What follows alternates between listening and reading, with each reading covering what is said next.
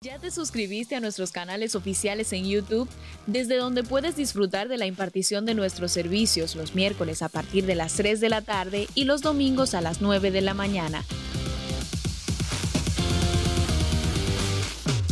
Somos Centro Cristiano Soplo de Vida, llevando salvación, restauración y vida de Dios a través de todos los medios posibles. Conéctate y disfruta de un gran tiempo de adoración y palabra de Dios para tu vida.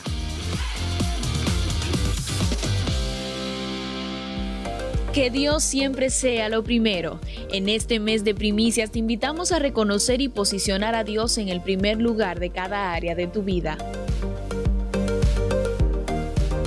¿Aún no has adquirido los recursos que necesitas para avanzar con pasos firmes este año?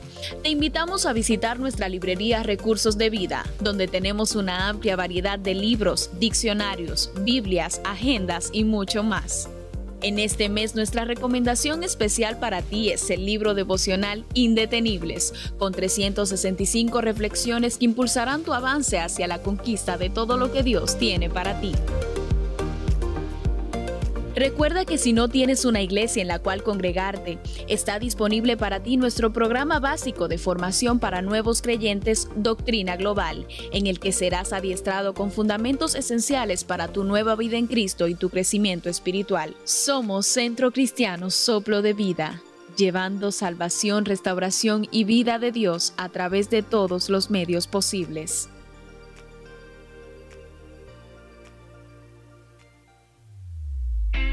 ¿Quieres ser parte de nuestro ministerio Colaboradores con propósito? Es fácil. Solo debes registrarte entrando a nuestra página web www.yeseniatem.com, darle al enlace Colaboradores con propósito y con una siembra desde un dólar hasta el monto que el Señor ponga en tu corazón, puedes ser patrocinador de lo que el Señor nos ha encomendado hacer en este tiempo para la expansión de su reino en la tierra, porque Dios ama y bendice al dador alegre. Segunda de Corintios 9:7. Esperamos pueda ser parte.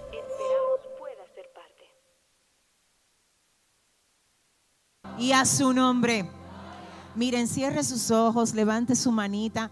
Hay una parte de esa última adoración que dice nunca. Y yo quisiera que usted medite en eso porque eso es muy poderoso. De verdad que ese fragmento de esa canción debe ser algo que nosotros deberíamos de meditar continuamente y mientras lo hacemos, yo quiero que Ariel suba aquí un momento otra vez y vuelva a cantar esa parte de esa adoración para que todos juntos hoy adoremos al Señor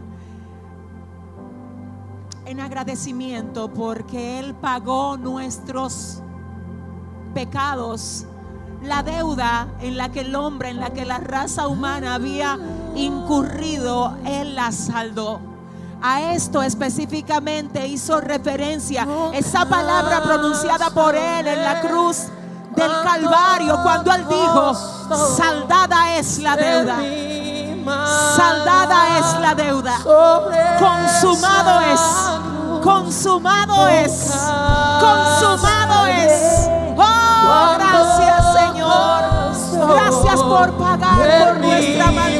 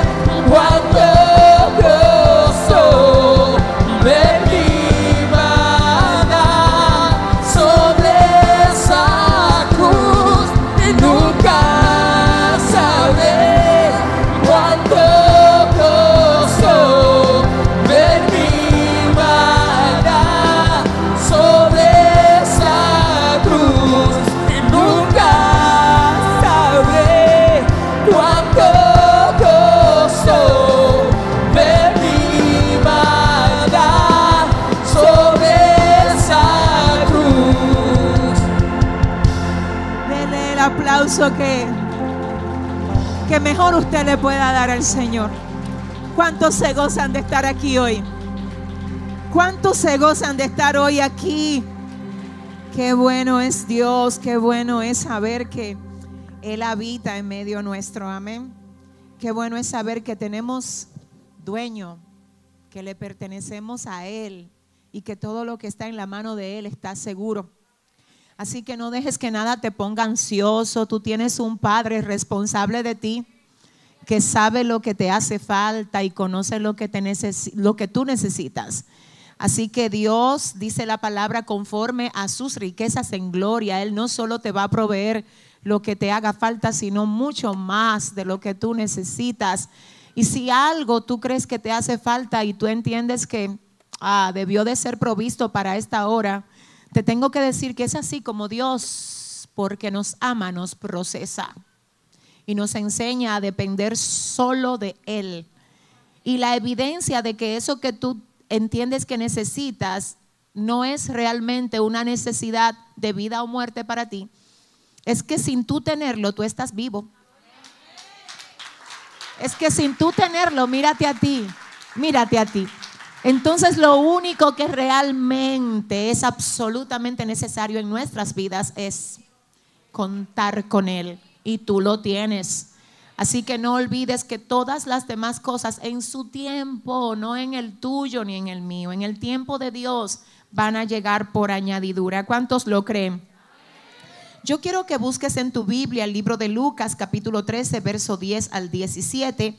Aquí se encuentra el consejo, la palabra la reflexión que el Señor trae hoy a nuestros corazones, quiero nueva vez felicitar toda la congregación porque de verdad que ustedes son gente fieles a su iglesia, a Dios, entienden el compromiso y la importancia de congregarse. Yo me gozo y yo estoy muy bendecida de decir que el Señor ha confiado en nosotros para guiarlos a ustedes eso es un alto honor, es un privilegio. Me bendice saber que somos parte de lo que Dios está haciendo en esta nación y en muchas naciones y que desde aquí el Señor usa plataformas virtuales para también llegar y bendecir a mucho pueblo que está ahora, parte de ese pueblo está ahora conectados ahí con nosotros y les enviamos un fuerte abrazo y les damos las gracias por siempre estar pendiente y orando por cada uno de nosotros y recibiendo lo que el Señor nos da para la edificación de su iglesia. Libro de Lucas capítulo 13, verso 10, cuando lo tengas por favor me dices amén. Leemos en el nombre del Padre, del Hijo y del Espíritu Santo. Dice, enseñaba Jesús en una sinagoga en el día de reposo y había allí una mujer que desde hacía 18 años tenía espíritu de enfermedad y andaba encorvada y en ninguna manera se podía enderezar. Cuando Jesús la vio, la llamó y le dijo, mujer, eres libre de tu enfermedad. Y puso las manos sobre ella y ella se enderezó luego y glorificaba a Dios. El verso 14 dice, pero el principal de la sinagoga, enojado de que Jesús hubiese sanado en el día de reposo, dijo a la gente, seis días hay en el que se debe trabajar. En estos pues venid y sed sanados, y no en el día de reposo.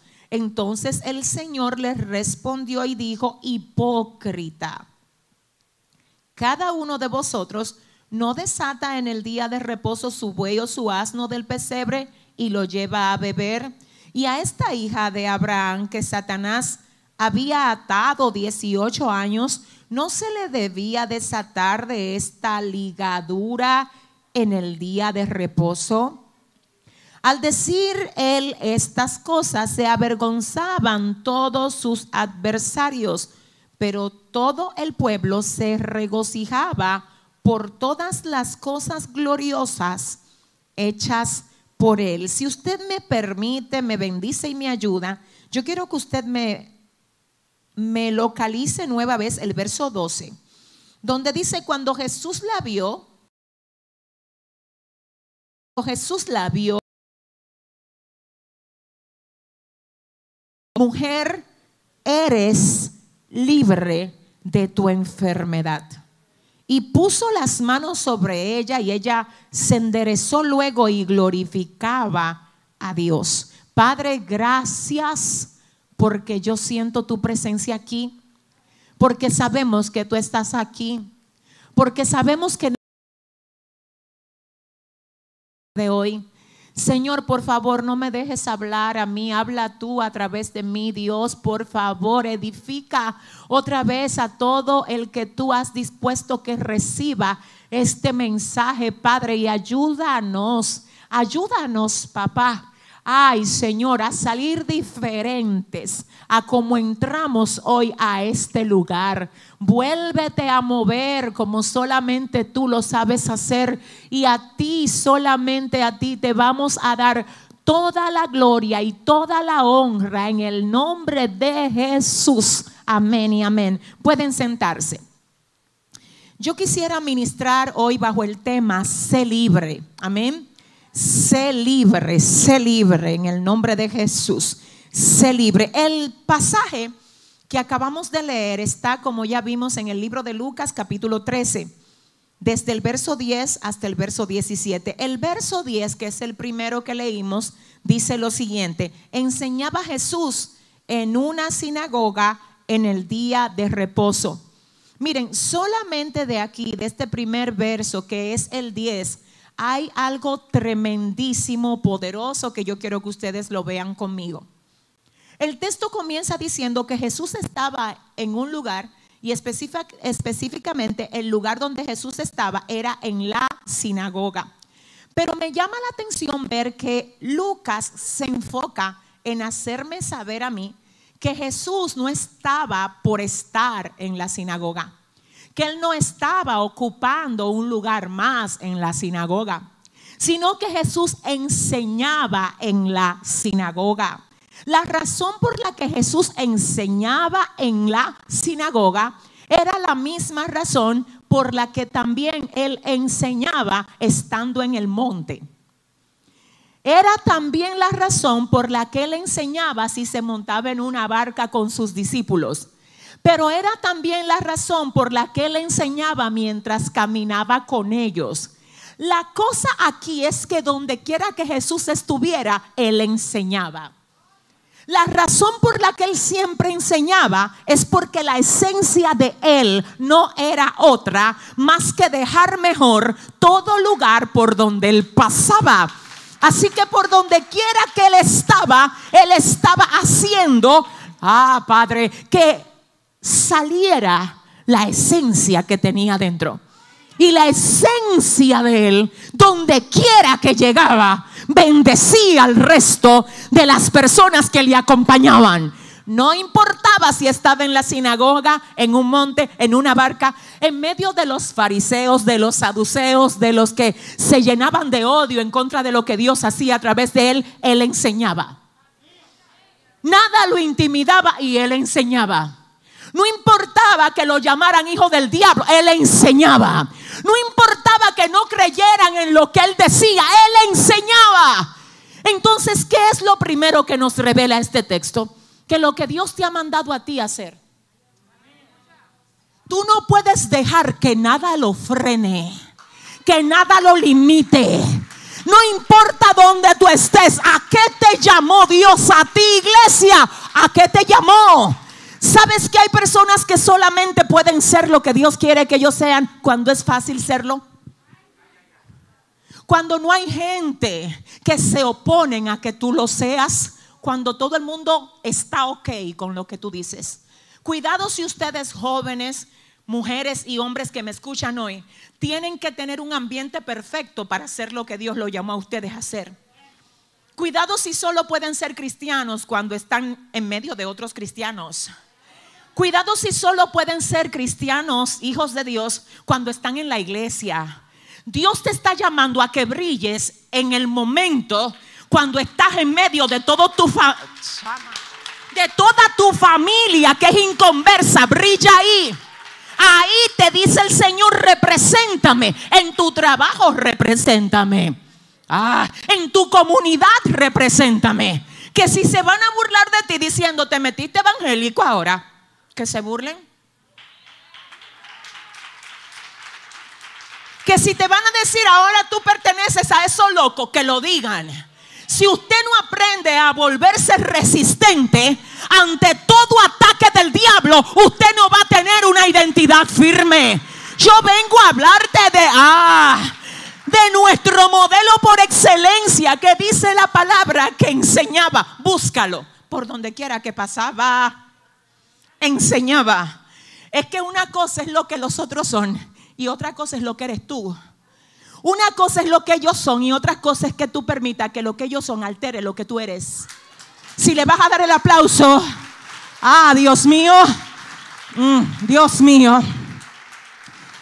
¿Qué es lo que tú haces regularmente? Lo que tú haces habla de lo que tú eres.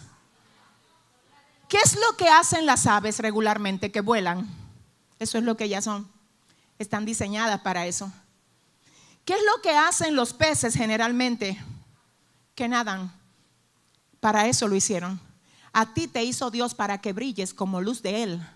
¿Qué estás haciendo tú en el día? ¿En qué tú te pasas las horas? ¿En qué? en que discutiendo con gente con la que tú no tienes que discutir, tratando de responder a cosas que tú no le tienes que responder, dejando que el enemigo utilice distracciones para desenfocarte de lo que el Señor quiere que tú atiendas. Dile al que te queda al lado, ponte en lo tuyo, dile. No, pero díceselo con autoridad, dile, ponte en lo tuyo y haz aquello que Dios te llamó a hacer. Si le vas a dar un aplauso, enseñaba, ay, enseñaba, enseñaba, enseñaba. ¿Y sabes qué me llama la atención?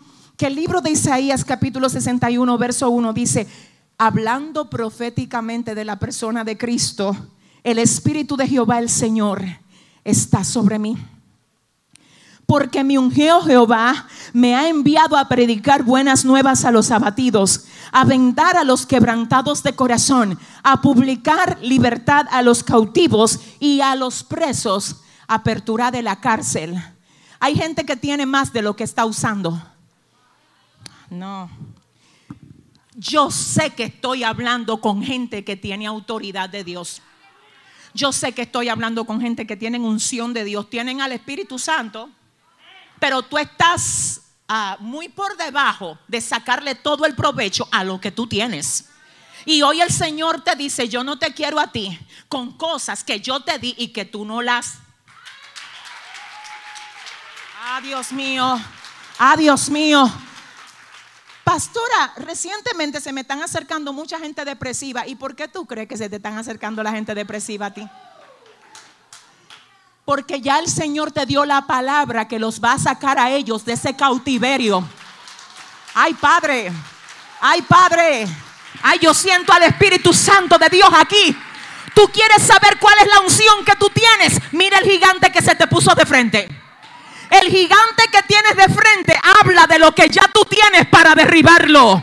Yo no sé con quién el Señor vino a hablar aquí, pero dile a tu vecino, tú tienes algo, díselo tú tienes algo. Así tú ves personas diciendo, Señor, lléname, lléname, dame autoridad. Y el Señor dice, pero ya yo te llené. Pero ya yo te di. La Biblia dice que el Espíritu Santo de Dios mora en cada uno de nosotros. Entonces tú estás pidiendo unción o tú tienes unción, pero unción para qué? Aquí dice el Espíritu de Jehová, el Señor está sobre mí por cuanto me ungió Jehová Ah, porque Él me ungió. Y eso yo quiero que tú lo tomes para ti porque Él me llamó, porque Él me llenó, porque ya yo no soy el mismo cautivo que yo era antes. Porque ahora lo que me ataba antes, ahora soy yo que lo ato en el nombre de Jesús. Porque la Biblia dice que todo lo que nosotros atáramos en la tierra, será atado en el cielo y que todo lo que nosotros desatemos en la tierra será desatado en el cielo. Dice el Señor, es que yo te di autoridad. Y te doy también el ejemplo para que tú veas que el Espíritu de Dios estaba sobre mí. Porque mi ungió Jehová, dice aquí, me ha enviado a predicar buenas nuevas a los abatidos. Ay Dios mío, pero señores, nosotros estamos llenos de muchísimas cosas que la gente necesita. Y aún estando lleno de lo que la gente necesita recibir, nosotros estamos siendo egoístas esperando que nosotros nos den más. Déjame ver si el Señor me ayuda. Tú tienes al Dios que liberta de la depresión porque te liberó. Es que te libertó a ti. Aquí hay gente que eran presos, cautivos de ese espíritu de depresión y mira dónde Dios lo tiene hoy. Entonces, si ahora tú tienes dentro de ti al que liberta de la depresión, ¿por qué tú te vuelves insensible ante la situación que tiene alguien que, que tiene alguien ahora, la situación que tenías tú en otro tiempo? ¿Tú sabes por qué tú estás aquí? Porque de algún modo Dios usó a alguien para traerte.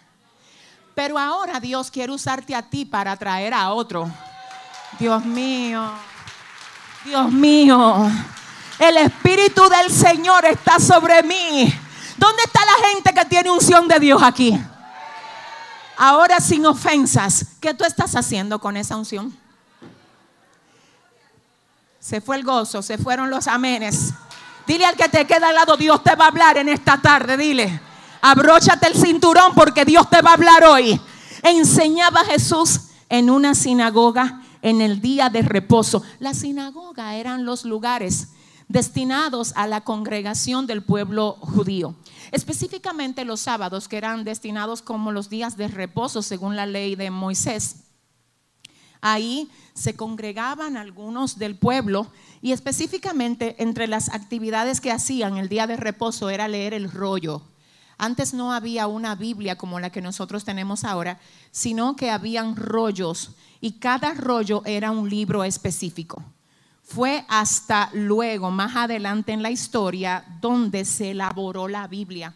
Pero antes, en ese tiempo, eran rollos y los rollos específicamente eran del Antiguo Testamento, no del Nuevo porque el Nuevo Testamento comienza a desarrollarse luego de la muerte y la resurrección de Jesús. ¿Está bien? De hecho, la Biblia dice en el libro de Lucas que Jesús tomó el rollo y el rollo que tomó fue el rollo de Isaías. Y la palabra que le tocó leer a él fue esta, en el primer momento que él aparece en la sinagoga. Él toma el rollo y cuando abre el rollo ve que el rollo es del libro de Isaías y la palabra que le corresponde leer es esta palabra que ya se había escrito de él. La primera vez que él entra en la sinagoga, lee algo que ya se había escrito de él. Señores, luego en el libro de Lucas capítulo 22 vemos al mismo Jesús diciendo, todo lo que está escrito de mí tiene que cumplirse. Y de mí se escribió, de mí se escribió que yo tengo la unción para libertar cautivos. De mí se escribió que yo saco de la cárcel a los que están presos. De mí se escribió que yo sano los enfermos. Pero yo vengo a hablar con la iglesia hoy, a decirle a la iglesia que de la iglesia del año 2021 se escribió algo. Se escribió que esta iglesia no la amedrenta pandemia se escribió que este pueblo no se doblega ante las tinieblas. Se escribió algo. Se escribió algo. Ay Dios mío. Enseñaba Jesús en una sinagoga en el día de reposo. Wow. Y dice el verso 11, y había allí una mujer que desde hacía 18 años tenía espíritu de enfermedad. Por favor, atienda esto. El verso 11 dice, y había allí una mujer, ¿cuál era la característica que tenía esta mujer? Alguien me dijo que tenía espíritu de enfermedad, pero hay dos puntos importantes aquí. Lo primero es que dice que desde hacía 18 años, luego dice, ella tenía espíritu de enfermedad. Lo primero es que aquí no dice que la mujer había nacido enferma. No. Dice desde hacía 18. Lo que significa es que esa condición tuvo un día de entrada en la vida de esa mujer. Ella no nació así. De hecho, en el libro de Juan capítulo 9 se habla de la curación de un ciego que Jesús dice que era ciego de nacimiento. Y cuando alguien era enfermo por el nacimiento, la Biblia lo aclara, y decía, era ciego de nacimiento. Pero esta mujer no era encorvada de nacimiento, sino que desde hacía, wow, wow, wow, desde hacía 18 años ella andaba así. Necesito que usted me ayude a entender esto. Si esto tuvo un origen algo le abrió la brecha para que entrara a la vida de esa mujer. Pasó algo en la vida de ella que le dio acceso hacía 18 años. Otro punto importante aquí es que no me dice que ella estaba enferma, porque la Biblia sí dice que habían muchos enfermos a los que Jesús sanaba. Aquí no dice, y ella estaba enferma, no es eso lo que dice. Dice, y tenía espíritu de enfermedad. Es decir, déjame aclararte, hay enfermedades que vienen hasta por ustedes cuidar su salud. Hay enfermedades que se heredan, vienen como herencia. Y cuando el Señor decide libertarlo a usted de esa maldición ancestral, usted no tiene que cargar con esa herencia de enfermedad en su cuerpo, porque hay libertad y hay sanidad en Cristo. Ahora yo le quiero decir algo. Una cosa es enfermedad por descuido, otra es enfermedad por un suceso determinado, como el que por ejemplo estamos viviendo ahora. Pero otra cosa muy distinta es tener espíritu de enfermedad. Ahí me declaró algo demasiado tremendo. Es decir, que todas las enfermedades no son naturales. Que hay enfermedades que no es de que, mi mamá lo tuvo y yo tengo un 50% de prueba. No, no, no. Espíritu de enfermedad. Ahora, yo no sé si usted ve cómo Jesús sabe cuando es algo natural cuando es de nacimiento y cuando es algo que se viene arrastrando. Porque él de una vez la, identificó y dijo, tiene espíritu. No es legal que ella esté así. No es legal que ella esté así. Hoy Dios me trajo aquí con esta palabra. Hablarle a alguien que el enemigo ha querido tener enfermo desde hace mucho tiempo. Y el Señor viene a decirte, no es legal que tú estés así. Yo vine a darte vida y vida en abundancia. No es legal que tú estés así. Hoy rompo tus cadenas y te hago libre porque no es legal que tú estés así. Aquí me dice la palabra que ella tenía espíritu de enfermedad desde hacía 18 años. ¿Y cuál era la condición de ella? Que andaba encorvada.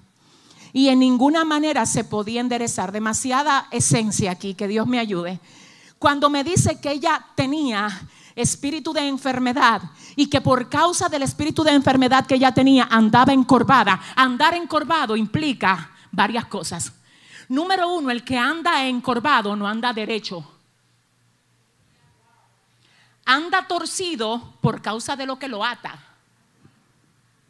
Alguien le puede decir, enderezate, pero esto no tiene que ver con lo que le digan, porque es un problema desde adentro y hasta que no se sane lo de adentro, no se endereza lo de afuera. No trates de enderezar a alguien con palabras humanas. Por eso es que hay gente que a los torcidos se ponen a pelearle o a reclamarle. No les reclame a un torcido. Ora por él, presente a Cristo para que Cristo lo haga libre. Ora por él, presente a la llama. Preséntele a Cristo para que Cristo lo haga libre. Hay madres discutiendo con hijos torcidos no discutas con ellos, ayuna por ellos. No discutas con ellos, ama, ora por ellos. Hay esposas discutiendo con esposos.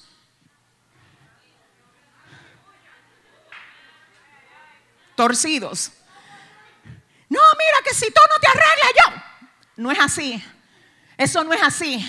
Tiene el caballero de la cruz que venir a sacar lo que está podrido adentro a libertar a ese que está cautivo desde adentro para que lo de afuera se pueda enderezar. Tenía espíritu de enfermedad. My God. Espíritu de enfermedad que entró ahí por alguna vía. Entró y hacían 18 años que estaba ahí. Señores, pero ¿qué, ¿qué fue lo que le pasó a esta mujer? ¿Cómo fue? Yo no sé, la Biblia especifica que andaba encorvada. Y si me dice que andaba encorvada, yo puedo creer que pudieron haber pasado muchas cosas, entre ellas que alguien la dejó caer, que se le dobló la columna o algo parecido. Estoy parafraseando el texto para entender la razón por la que este espíritu entró hacían 18 años. La Biblia me habla de un joven llamado Mefiboset que lo dejaron caer y que por causa de dejarlo caer, él quedó lisiado. Porque cada vez que alguien te deja caer, es como que encuentra ese espíritu un acceso para hacer que tú andes encorvado. Y yo te tengo que decir que a Mefiboset lo dejó caer la criada que lo cuidaba. A esta mujer no se sabe exactamente qué le pasó, pero algo le pasó que le dobló la columna y ahora ya no podía andar bien. Hay personas que hace un tiempo alguien les traspasó el corazón y el espíritu de amargura entró por esa vía.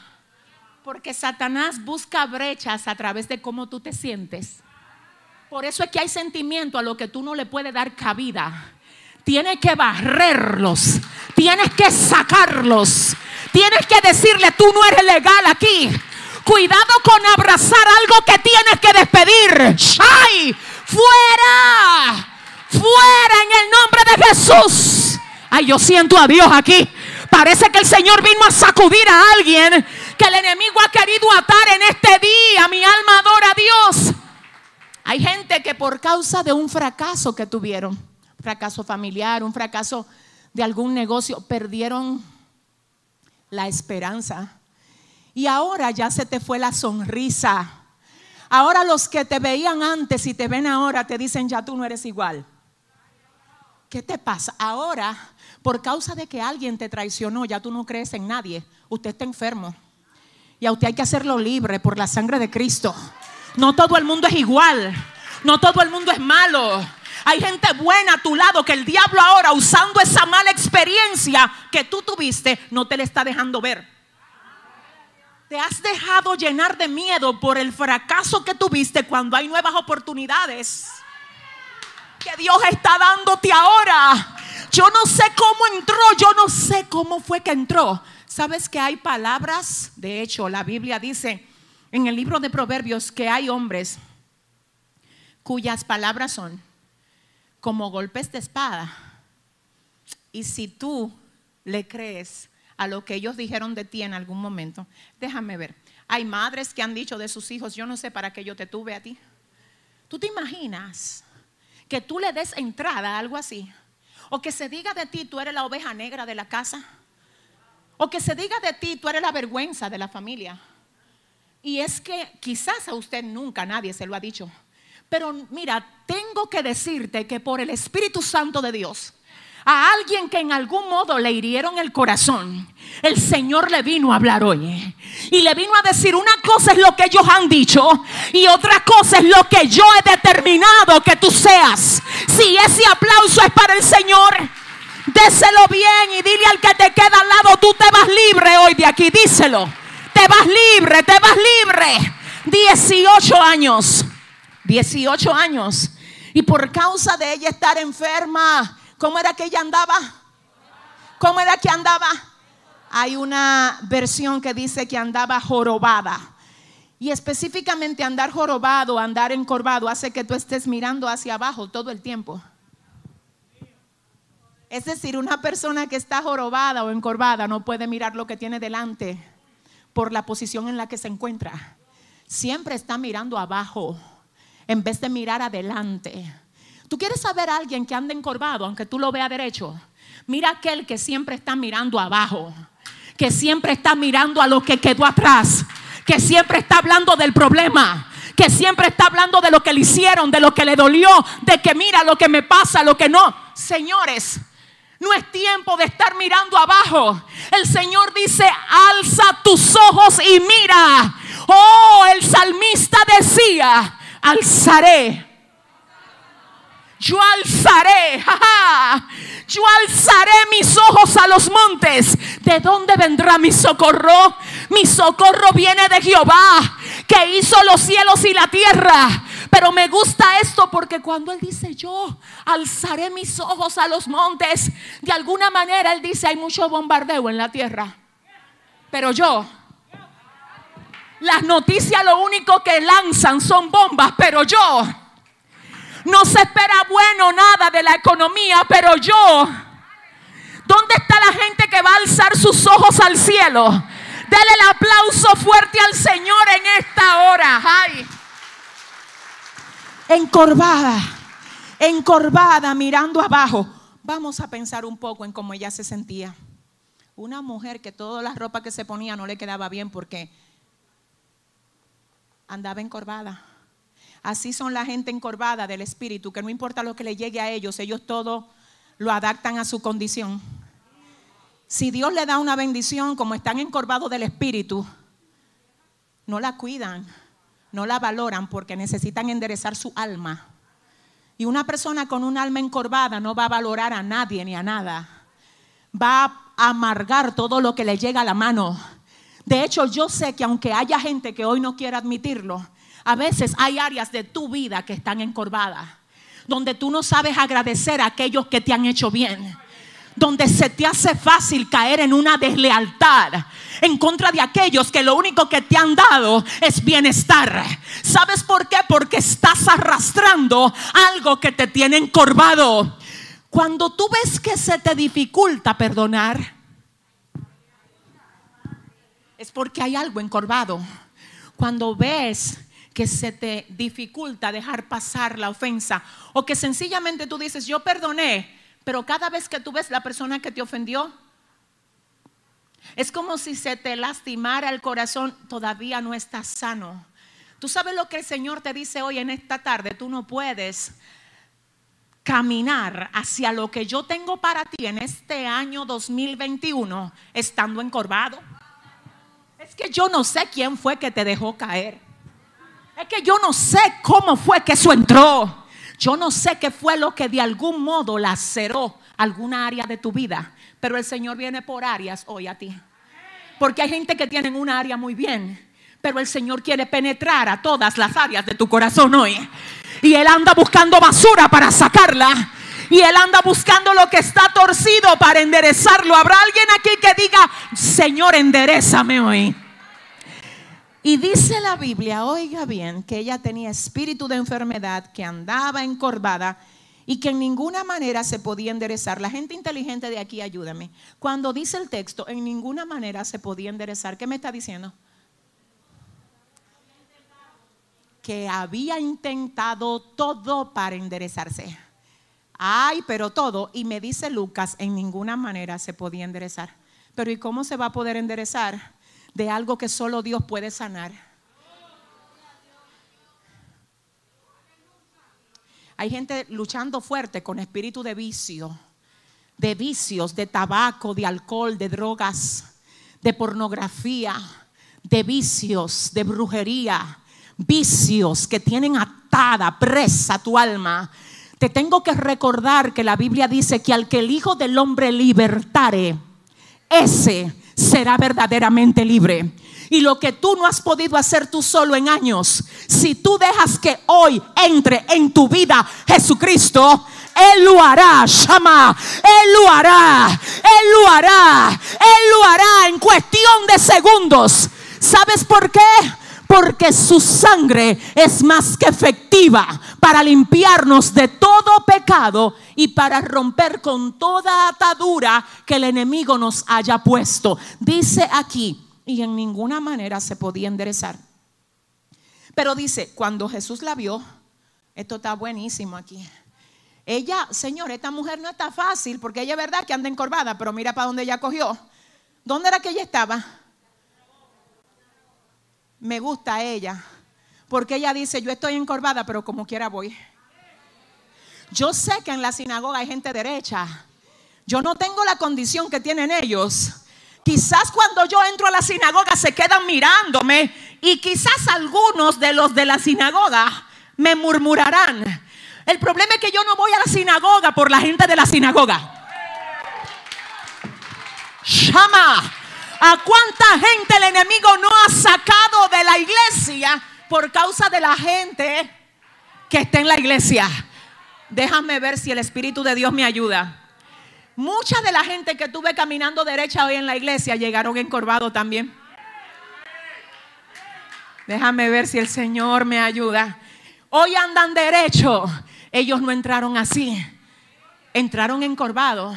Quizás no con la situación específica de uno, porque cada quien tiene una situación o una realidad distinta, pero todo el mundo llegó aquí con una condición que ahora no nos permite poder juzgar a aquellos que Dios está trayendo aquí. Cuando te dé deseo de juzgar, acuérdate de donde Dios te sacó a ti.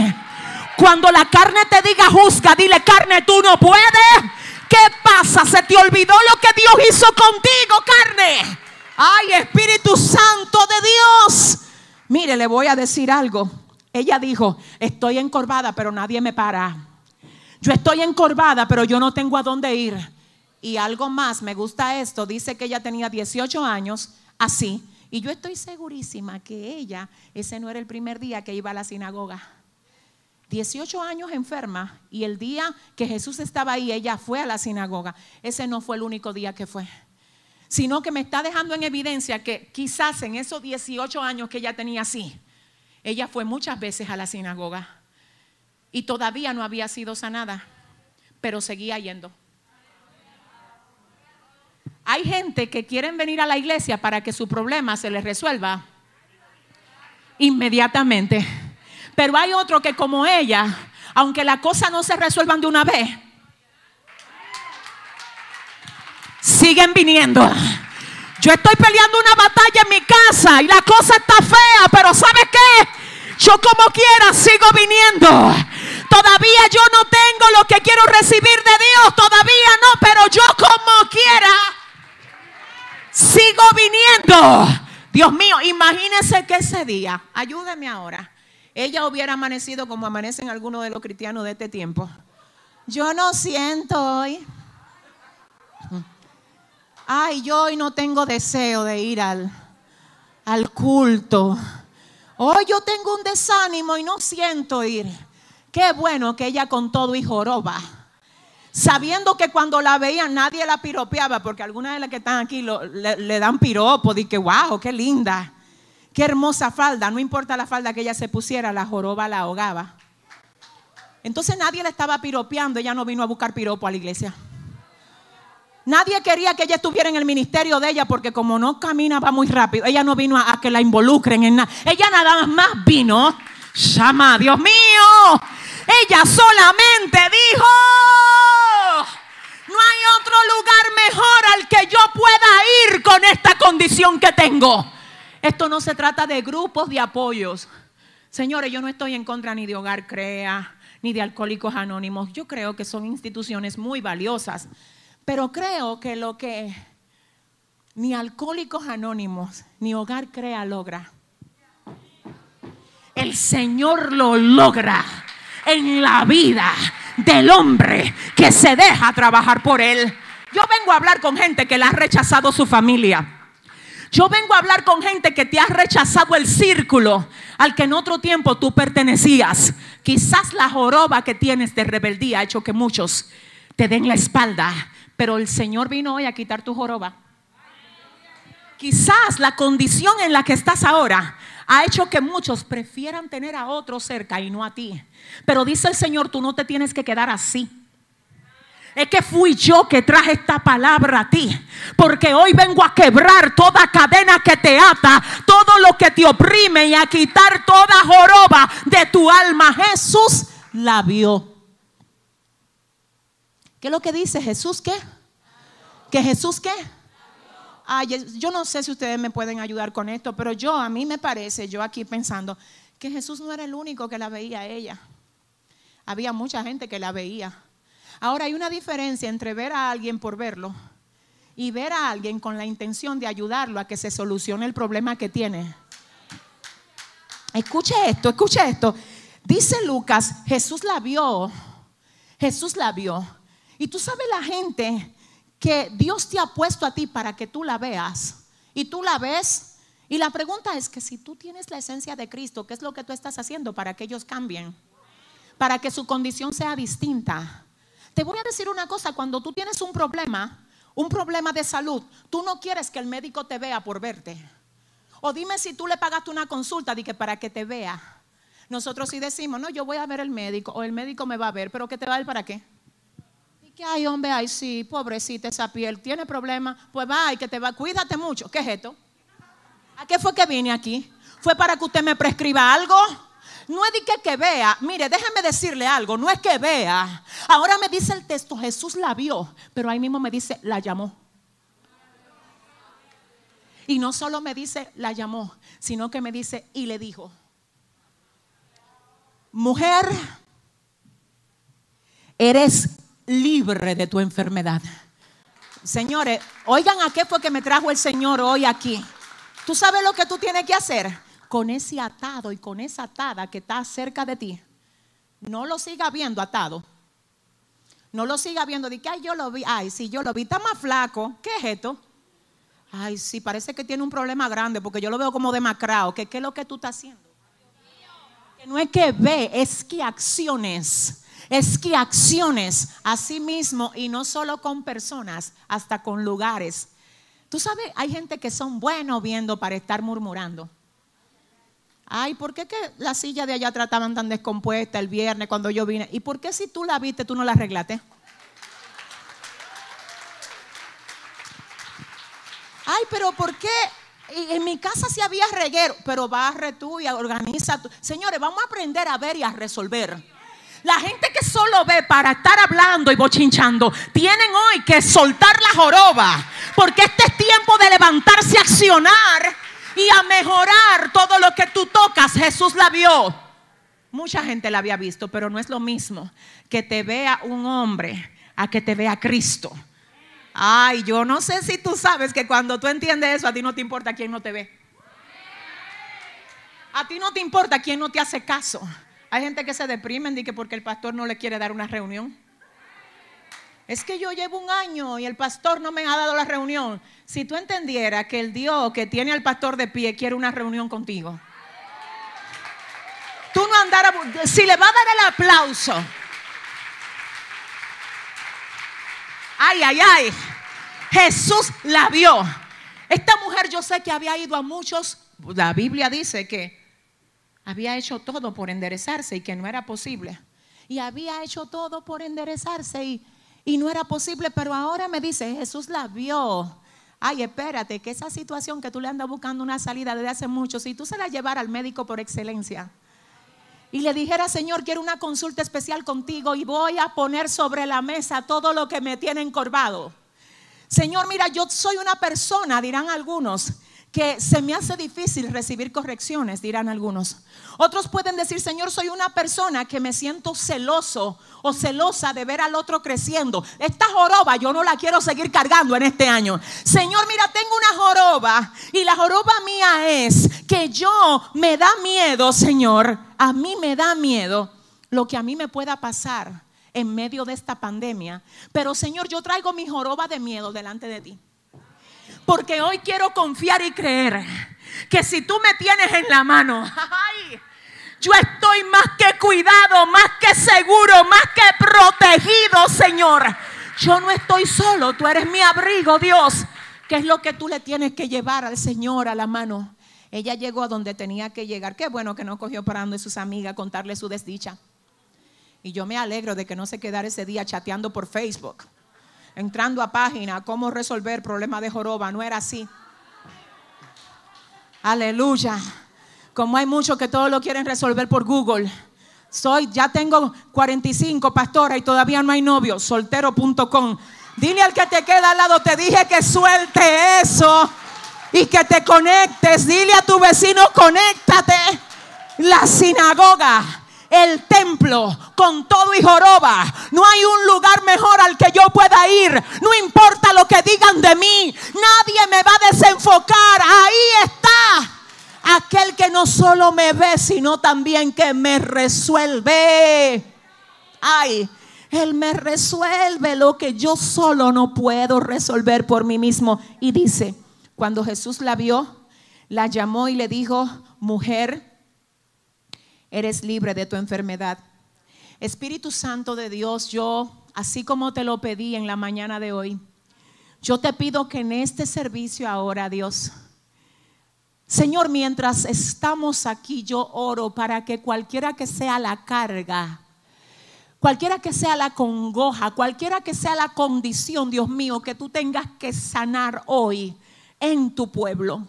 Señor, yo oro para que tú la sanes ahora. Señor, no importa cuándo entró ni cómo entró. Lo importante es que sale. Y así como no pidió permiso para entrar, nosotros no le pedimos permiso para sacarla. En el nombre poderoso de Jesús, en la tarde de hoy, renunciamos a todo lo que nos quiera mantener encorvados.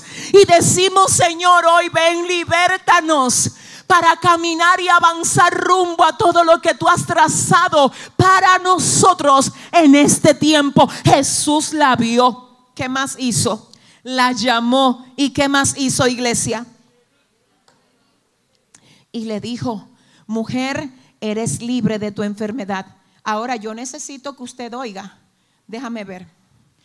Por favor, nadie se me pierda. Oiga qué es lo que pasa. Esta mujer entra por la puerta, Jesús está delante con los maestros, con los rabinos, y resulta que Jesús a la mujer que viene desde allá atrás la ve, él la ve, y cuando la ve le dice, mujer, eres libre de tu enfermedad. Ya la palabra estaba emitida sobre ella y a favor de ella, pero me dice la palabra, aquí me dice que puso las manos sobre ella y ella se enderezó. Jesús le dijo a ella, tú eres libre, y ella no se había enderezado. ¿Me entendieron? Jesús le dijo, mujer, eres libre, y ella todavía caminaba torcida. Ahora, ¿qué pasó ahí? No tuvo efecto la palabra que Jesús dijo, todo el efecto. Pero que, ¿qué pasó ahí? La Biblia dice, y puso las manos sobre ella, y entonces ella se enderezó. La palabra ya había sido dada, pero ella tuvo que acercarse al que le había dado la palabra y dejar que el que le había dado la palabra tuviera la joroba en las manos de él. Porque si solamente alguien está entendiendo, alguien comprende, Dios mío, si solamente ella recibe la palabra y no se acerca para tener contacto con el que le dio la palabra, entonces la palabra no iba a tener efecto en ella. Así hay muchísima gente andando con joroba sin necesidad. Te voy a decir por qué, porque hace rato que el Señor le dijo, hey, eres libre de esa atadura, eres libre de esa adicción, eres libre de esa depresión, eres libre de ese espíritu de enfermedad. Es verdad, el Señor quiere hacerme libre. ¿Y por qué yo no soy libre? Porque tú no te quieres acercar.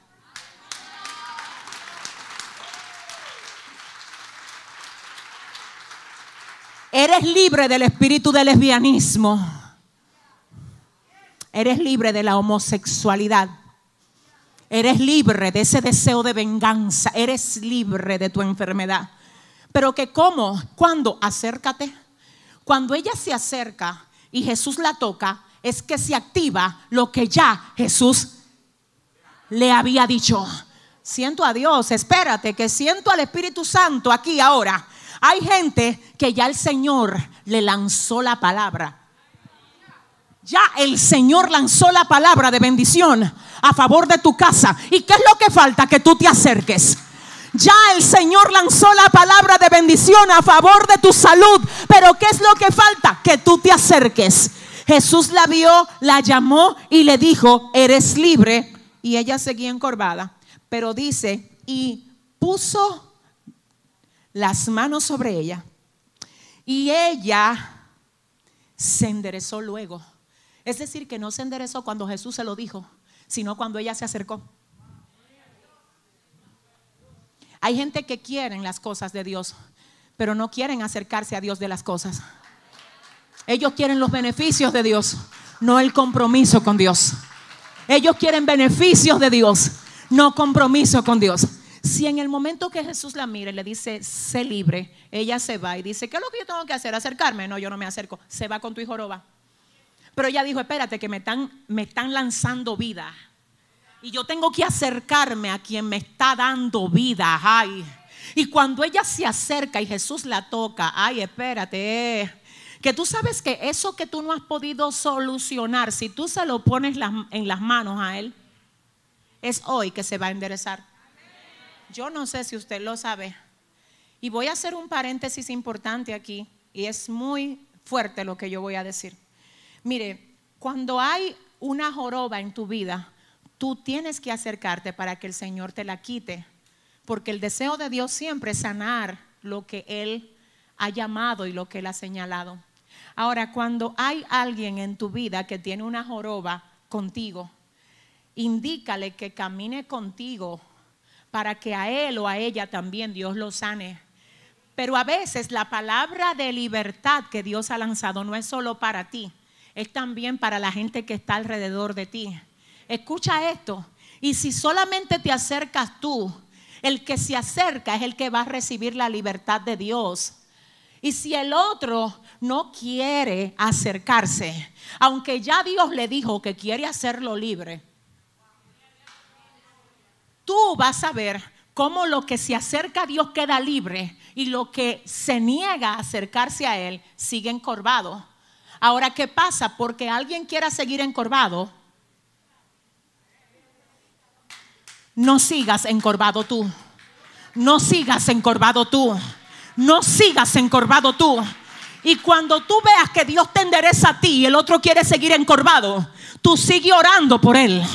Pero no te sientas culpable de que él esté así o de que ella esté así. Porque este asunto no es colectivo. La salvación es como individual. Entonces, ¿qué pasa aquí? Y con esto termino. Yo quiero que usted oiga. Todo está feliz, muy bien. Ella ahora se enderezó.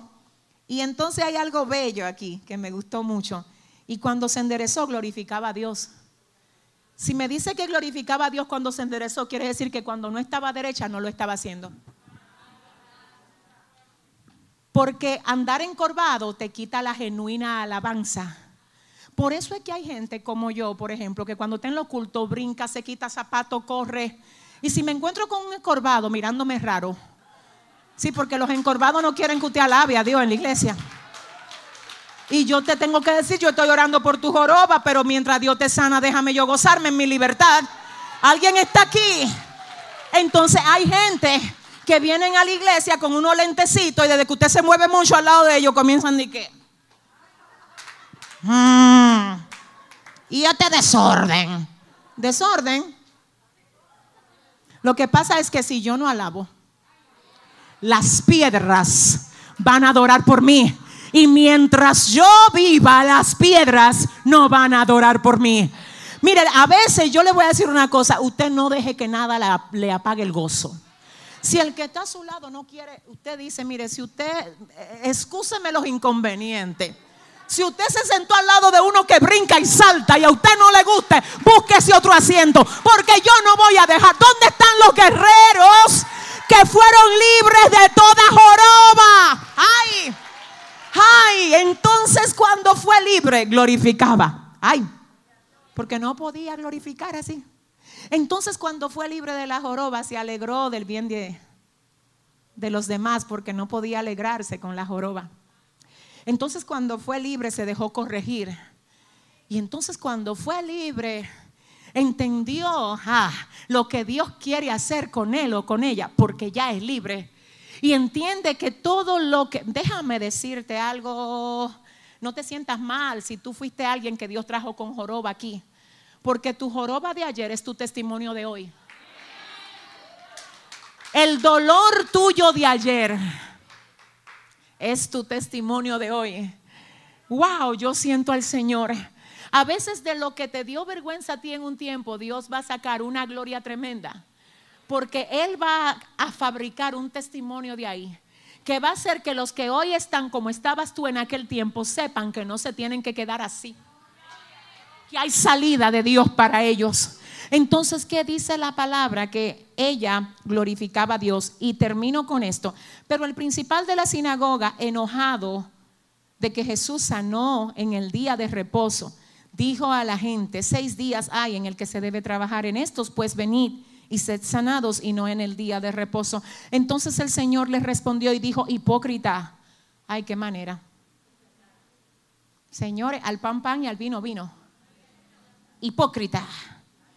Hipócrita. No te lo mando a decir con nadie. Hipócrita. Cada uno de vosotros no desata en el día de reposo su buey o su asno del pesebre y lo lleva a beber? Y a esta hija de Abraham, la clave de todo está aquí, que Satanás, no dije que la enfermedad, Satanás había atado 18 años, ¿no se le había de deshacer la ligadura en el día de reposo? Al decir él estas cosas se avergonzaban todos sus adversarios, pero todo el pueblo se regocijaba por todas las cosas gloriosas hechas por él. Jesús dijo, Satanás, ah no, había atado a esta hija de Abraham por 18 años. Y de la única manera que Satanás se va es cuando llega el más fuerte. Tú quieres que se vayan los espíritus inmundos de tu vida. Llama al más fuerte. La Biblia dice en el libro de Lucas, cuando el hombre fuerte armado, hablando de Satanás, guarda su palacio, en paz está lo que posee, hasta que llega uno más fuerte que él y le vence. El más fuerte es Jesús. Es verdad, hasta Jesús dice, era Satanás que la tenía atada, pero por eso era que ella no podía sola. Ay, es que yo no sé si alguien entiende. Ah. Cuando hay cosas con las que tú no puedes solo, es una evidencia de que tú necesitas ayuda del más fuerte. ¿Tú sabes para qué Dios trajo este mensaje hoy a ti? Para que sepas que hay cosas que tú no la puedes seguir peleando con discusiones. No, llama al más fuerte. Para que sepas que hay cosas que no se resuelven con brebaje ni con ungüento. Llama al más fuerte. No es con cosas raras de las redes, llama al más fuerte más fuerte. Jesús la vio, la llamó y le dijo, eres libre de tu enfermedad.